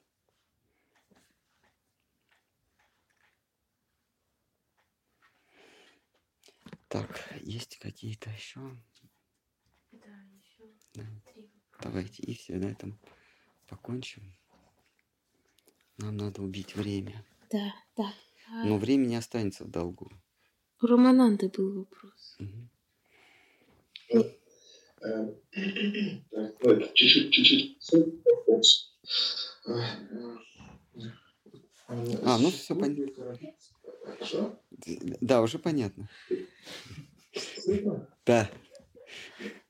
Вы, вы просто так про преданность рассказывали, я как-то скатываться до философии снова, но э, вопрос интересный. Вот, э, существует ли корреляция между свободой и самоотождествлением? Ну, ну, длинная мысли такова, что э, под гнетом чего-то внешнего, э, давлеющего, складывается представление о себе, и тем выстраиваются э, отношения. А может ли свободно совершать выбор? Э, кто выбирает и чем он руководствуется? А, действительно наша личность, мы свободны, но наша личность, она формируется а, отношениями, отношениями вовне. Вот это «я» сознает себя благодаря отношению с не я, ну, с другими личностями, с другими предметами. То есть мы есть антипод не нас – Вот свободная личность, она не делает, э, она существует независимо, то есть свободно от отношений. А у свободной личности нету свободы, нету выбора, она обездвижена. Свободная личность, она повисает в одиночестве. Свобода, полная свобода, возможно только в одиночестве. Когда это одиночество нарушается любым количеством предметов, одним, двумя или другими сущностями, у нас свобода редуцируется до свободы выбора. Свобода в, в полном смысле, в безусловном смысле, это не свобода выбора, это просто свобода. Но, но при этом отсутствует, отсутствует а, что-либо, в том числе и выбор. То есть, когда ты совершенно свободен, у тебя нет свободы выбора, потому что ты один, тебе не, тебе не перед чем выбирать.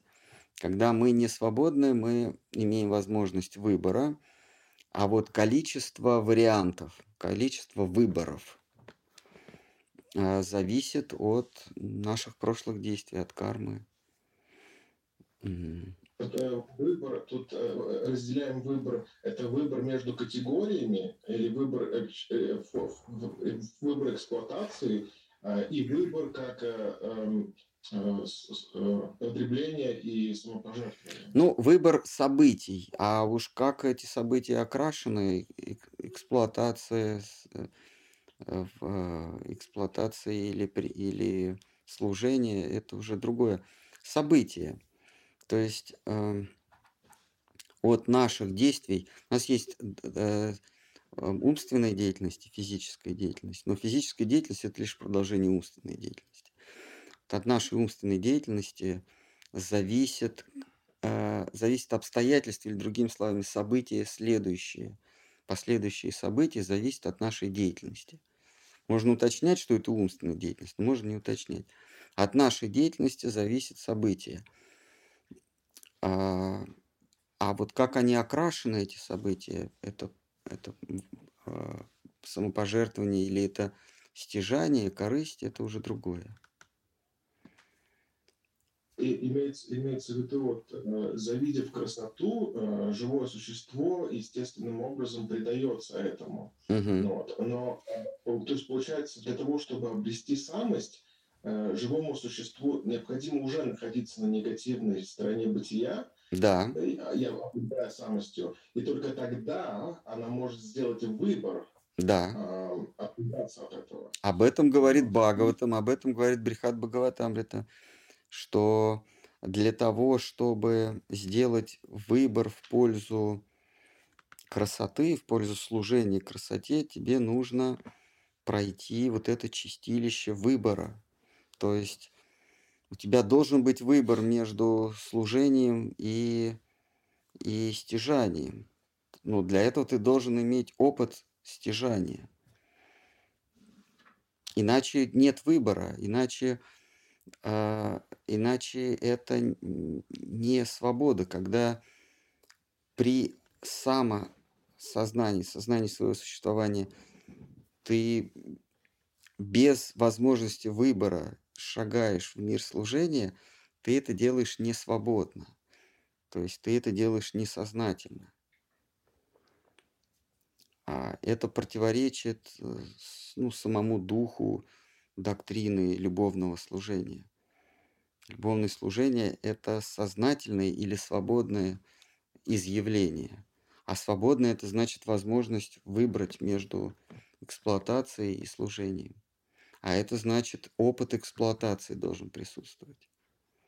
Ты должен осознать, что эксплуатация, стяжание, потребление – это не в твоей природе, это чуждо твоему счастью. Ты должен это осознать и сделать сознательный выбор в пользу самопредания красоте высшему. И тогда уже происходит, вли... наступает этап влечения, когда красота делается не вынужденным выбором, когда ты выбираешь красоту не потому, что стяжательство э, безобразно, и у тебя нет другого выбора. Ты, ты делаешь вынужденный выбор в пользу служения красоте. А то, потому что красота, она привлекательна. На, каком, каком-то этапе, на каком-то этапе, как вы говорите, она себя являет. А, когда ты отталкиваешься от негативного, позитивное себя явит. И тогда ты к красоте потянешься не потому, что э, стяжать ужасно, а потому что она сама по себе независима и привлекательна.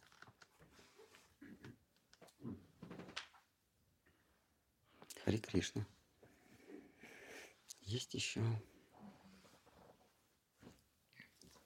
Калинди спрашивает, Махарадж, могут образы этого мира совсем оставить преданного? Оставить, в смысле перестать быть привлекательными? Да, они этим и занимаются, эти образы. А, со временем они перестают быть совершенно привлекательными. Мы сегодня вот все под впечатлением. Шимат Бхагаватам, такая коричневая книга, она на Озоне продается. Э, вот мы читаем пятую часть, э, двенадцатую, тринадцатую главы. Там как раз Барта, Еродивый Барта говорит, что эти образы перестают, перестали быть для него привлекательными. И объясняет это, рассказывает об этом Рахугане. И вот сегодня он рассказывал про лес наслаждений, да, как там обезьяна прыгает с ветки на ветку.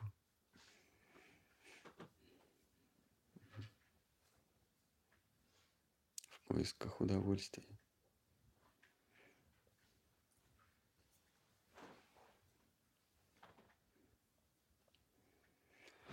Харе Кришна, да.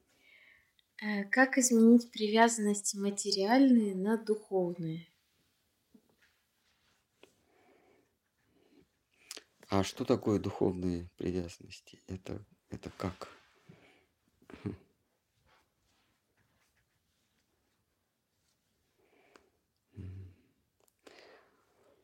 А, наше «я», оно формируется привязанностями. Мы мы а, отдаляем от себя, что-то приближаем к себе, но мы всегда находимся в отношениях с этими объектами. Эти объекты мы называем по степени привязанности и антипривязанности. Мы эти объекты обозначаем разными именами. Родственники, возлюбленные, жены, мужья, дети, родители, братья, сестры, начальники, подчиненные, враги, а, государевы слуги, как угодно. Мы, их, мы, мы себя окружаем а, разными, разной степени, степенью воздействия на себя. И вот эти степени мы называем, мы обозначаем просто. Например, самую, самую тесную привязанность, а, она существует как понятие. Но это понятие мы облачаем в какой-то образ. Вот этот образ тесной привязанности мы называем возлюбленной или возлюбленной. Дальше идет менее тесная привязанность, менее плотная привязанность. Мы называем это как-нибудь э, друг там, или родитель, ну, неважно. Вот, вот эти вот степени привязанности, они имеют свои, свои воплощения, свои воображения, какие-то образы. И когда мы... А, и вот это формирует нас как личность, в зависимости от того, что нам ближе. Это, это формирует нас как личность. В каких-то группах живых существ а, есть мало степеней привязанности. Например, у, у блохи. У, не, у него у, не, у нее все сводится к жене и сестре или к мужу и брату. Они еще, будучи в утробе своей матери, мать они свою не знают. Они просто там сидят в утробе, они уже со своими братьями и сестрами совокупляются. Еще на, на свет они еще не вышли. То есть у них очень маленькие степени привязанности, у них только вот, вот этот объект. Есть сложные группы, например, слоны, у них уже там есть бабушки, дедушки, внуки, жены, друзья, подруги. Там какая-то это сложная социальная структура. Люди, у них еще более сложная социальная структура. У собак все проще. Э, там у каких-то скорпионов еще все проще.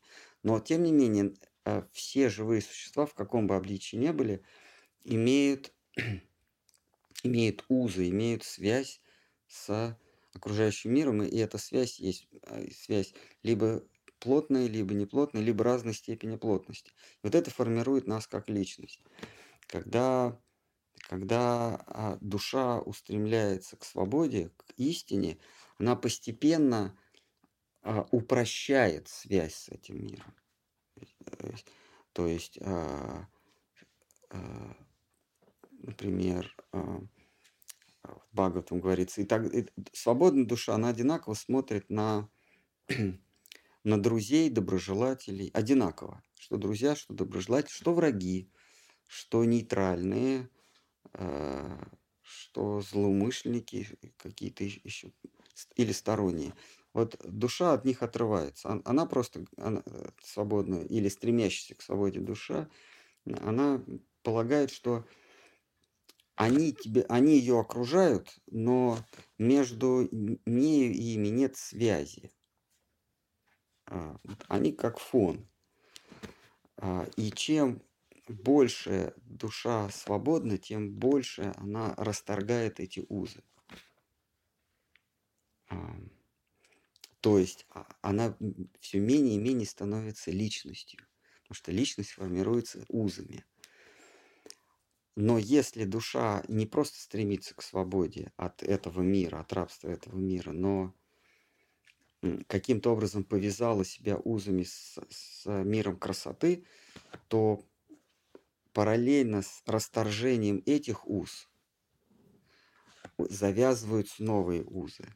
Завязываются узы со Всевышним и его окружением. По мере, по мере ослабления уз с этим миром укрепляются узы с высшим миром.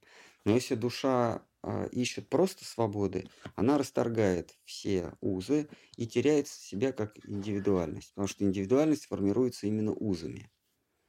И она растворяется, то есть она перестает себя мыслить кем бы то ни было. Это свободная личность. Э, вот э, Джада Бхарата, он показывает себя как свободная личность или Шука Госвами. Ему абсолютно все равно. Он не то, что он силится видеть в, в, в обидчиках, видеть друзей. Он даже не понимает, что его обижают.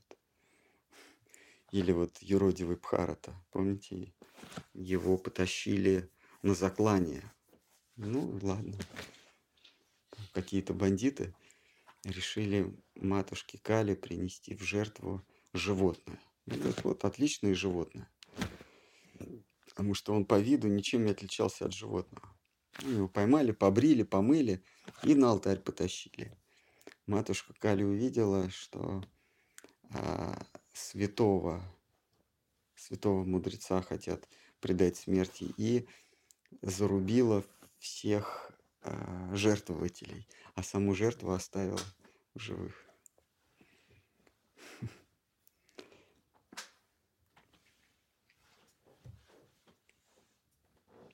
Так во, все, во всех сферах мира есть друзья, враги, близкие, дальние, в волчьих стаях, а, в бараньих стадах, в птичьих стаях есть.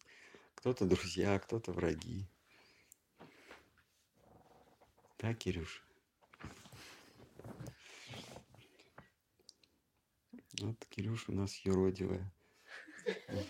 Вне, вне той стаи.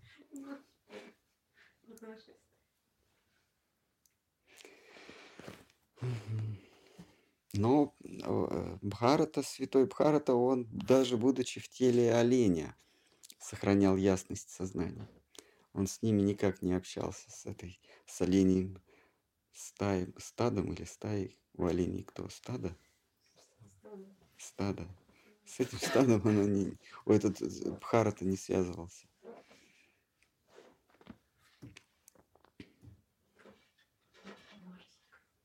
Марсик, да, тоже.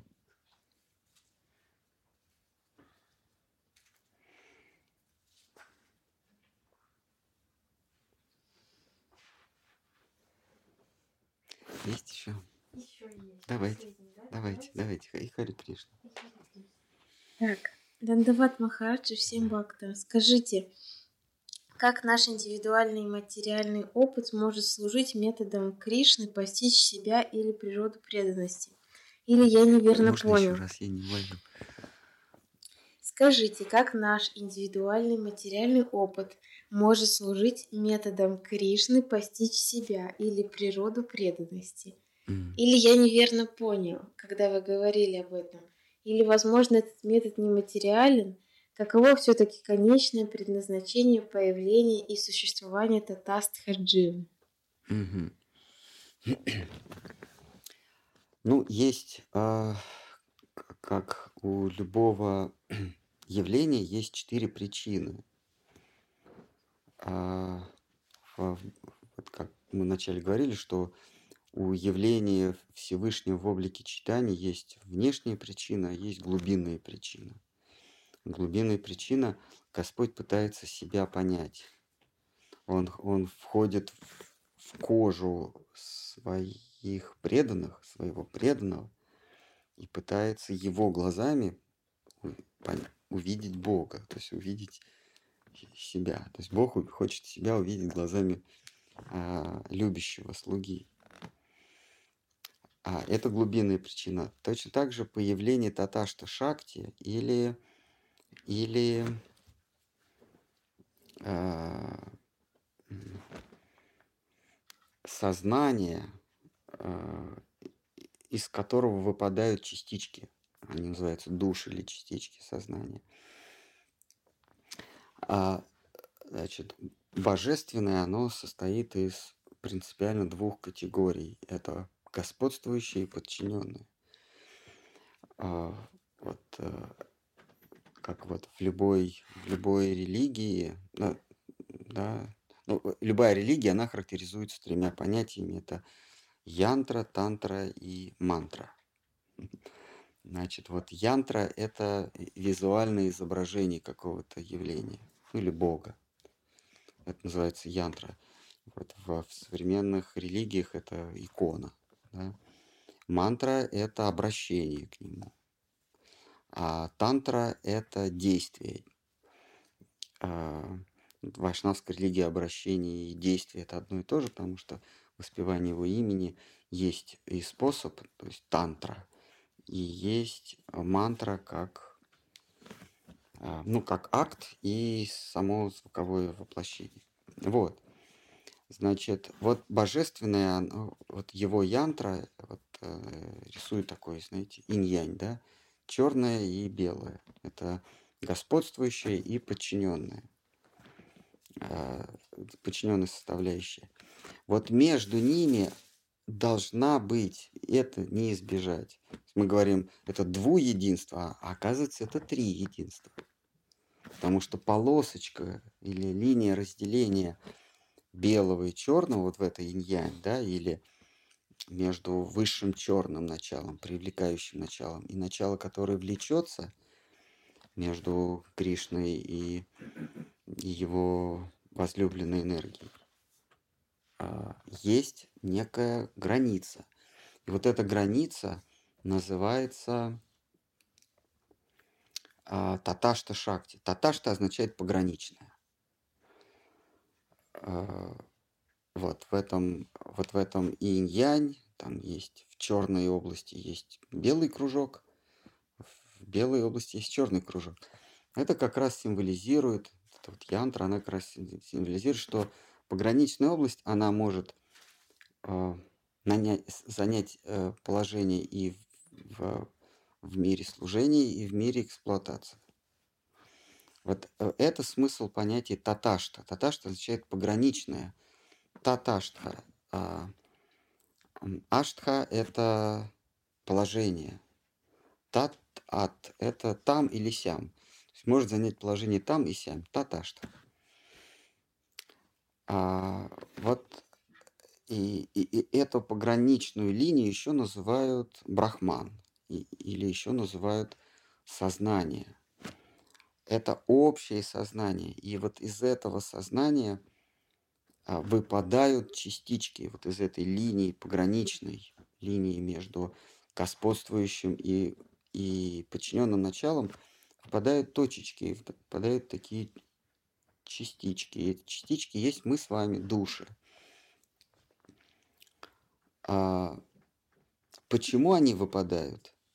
А, Вайшнавское учение дает ответ, потому что а, высшее подчиненное начало пытается себя познать. Но познать можно, что-либо познать можно, только любя это. Это еще одна из максим или аксиом учения преданности. Только любя можно познать целиком. А, потому что любя ты познаешь изнутри и снаружи всесторонне. А, господствующим началу, чтобы познать себя, бывают моменты, когда ему это нужно для чего-то себя познать. А, посмотреть на себя глазами возлюбленной.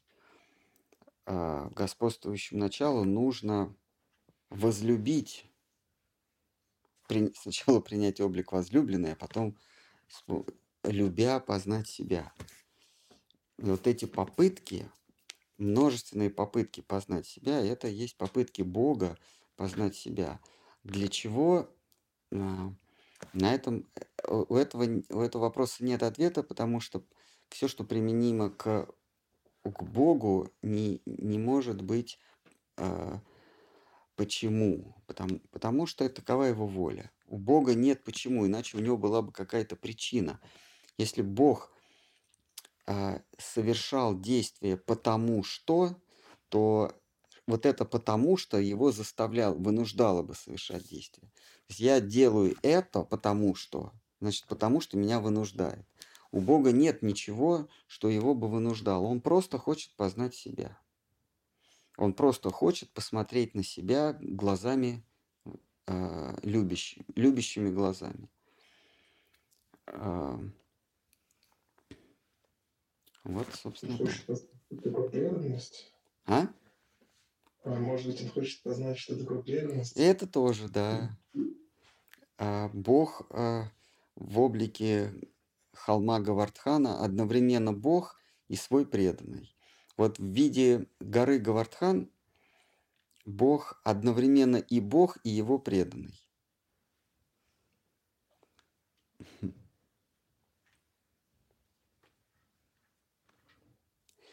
Это, это гора, где, где производятся на свет телята э, для его стада, в котором он пастырь, пастух.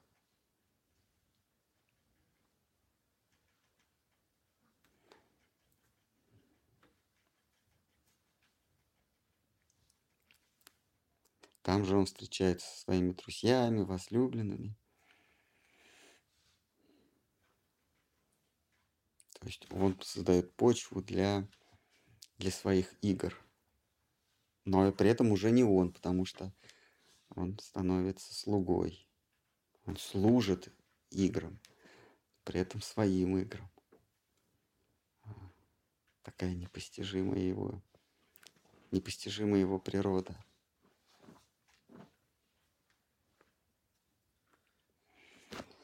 Хари Кришна. Все? Скажите, самый последний вопрос, пожалуйста. Да. Если преданного оставляет желание, и он не привлекается образами этого мира, как он воспринимает окружающее? Не тот ли это момент, когда он воспринимает всех преданными Кришны? Да, он воспринимает, наверное, наверное, он воспринимает всех преданными Кришны и живет э, без страха. Э, Первый признак того, что в сердце зародилась преданность, это отсутствие страха. Абхая, бесстрашный. То есть а, а, у нас нет страха, когда а, из картины мира, нашей картины мира, исчезает будущее. Потому что страх всегда связан с такой вещью, как будущее. Как только исчезает будущее в нашей картине мира, то исчезает страх. И страх – это один из существеннейших признаков преданности Богу. Раб Божий не испытывает страха, потому что у него нет будущего.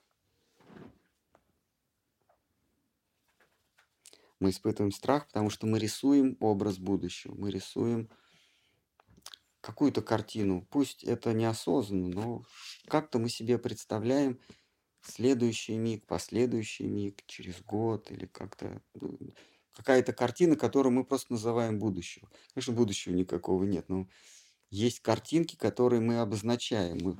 У нас есть три папочки. Прошлое, настоящее, будущее. Файлы э, все с одинаковым расширением JPG. Все-все-все. Но почему-то одни мы складываем в папочку э, с названием «Будущее», другие в па- папочку настоя- э, «Прошлое», а настоящее оно пустое у нас всегда. Там открываешь, папка пуста. А вот будущее и прошлое, там ролики из Инстаграма, из, э, из, как же, из шортс. Все, все. А и в будущем есть что-то. Ну, это мы называем мечты. Вот преданный, он просто удаляет то, что папка будущего просто не существует. А страх – это когда картинка э, в папке будущее, она, она не та, которую ты себе нарисовал. Она, она начинает вдруг меняться. Например, м, ты себе рисуешь картинку, что у тебя нефтяная компания больше, больше и больше и больше, а потом оказывается, что ты варежки шьешь под Воркутой. Картинка была одна, стал, и вот появляется страх. Вот если бы не было папки под названием «Будущее», то и страха не было. Вот а раб Божий, у него нету этого, этой папки с, будущим, поэтому он не испытывает страха. Не испытывает страха, а, а рвутся а, узы с этим миром. Нас связывают с этим миром картинки из будущего. Мы живем в этом мире, потому что мы надеемся, что картинка из головы перенесется в картинку чувственного ощущения. Это называется добился успеха или осуществил свою мечту. Мы нарисовали себе будущее. И пока оно только в голове. Теперь мы работаем на то, чтобы из головы это переместилось в чувственный опыт. А, Как это? Казино три топора. Да? Ты себе нарисовал. Помните, там такой молодой человек на остановке с чемоданчиком, да? Смотрели? Кто-нибудь хоть какой-нибудь фильм смотрел в интернете? Значит, смотрел про казино три топора. Рекламу. Или как это, сейчас я скажу. Ставки на бет. Да, да, да, да. Там же тоже, ты- там же тоже картинка какая-то. Там вот есть картинка, где он подходит к своему спортивному автомобилю. Вот, помните? А тут, а тут все это рушится. Вот преданного этого нет ничего. Он не пытается переместить э, вот эту картинку, как он идет к спортивному автомобилю, к самому спортивному автомобилю. Вот, к своему чувственному опыту. Ам, рушатся узы, а, и преданный становится свободен. И в этой свободе он полностью уповает на волю Всевышнего. Что Господь для него уготовил, то, то преданный считает ему во благо.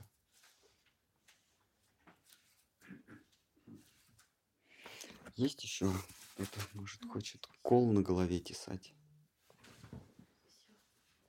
Кто-нибудь хочет почесать репу? У нас есть же кто-нибудь репу принес? Найдем. Кто-нибудь хочет почесать репу?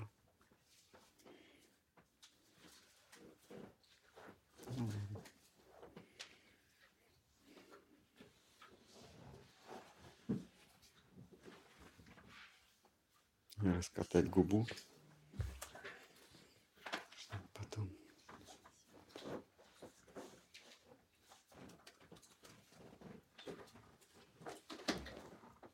Чтобы не кусать локти, не нужно раскатывать губу.